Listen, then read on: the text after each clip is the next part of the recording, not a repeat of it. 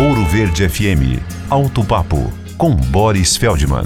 Muito motorista fica sem entender uma nova luzinha de alerta que surgiu no painel dos carros flex recentemente. É o desenho de uma pequena mola, uma espiral. E que diabo significa esta molinha? Quando se acende no painel, ela quer dizer que uma resistência que aquece o combustível no carro flex para que o motor funcione mesmo nas manhãs mais frias, ou se queimou, ou quebrou, ou algum mau contato que a impede de funcionar no caso do tanque ter sido abastecido com etanol e nas manhãs mais frias, abaixo de 15 graus. Solução emergencial se o motor tiver dificuldade para pegar antes de reparar o carro é acrescentar 20 a 25% de gasolina no tanque de etanol.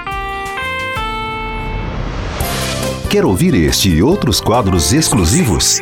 Em Curitiba, sintonize 105,5 em FM ou acesse ouroverdefm.com.br. Disponível também nas principais plataformas digitais de streaming e redes sociais.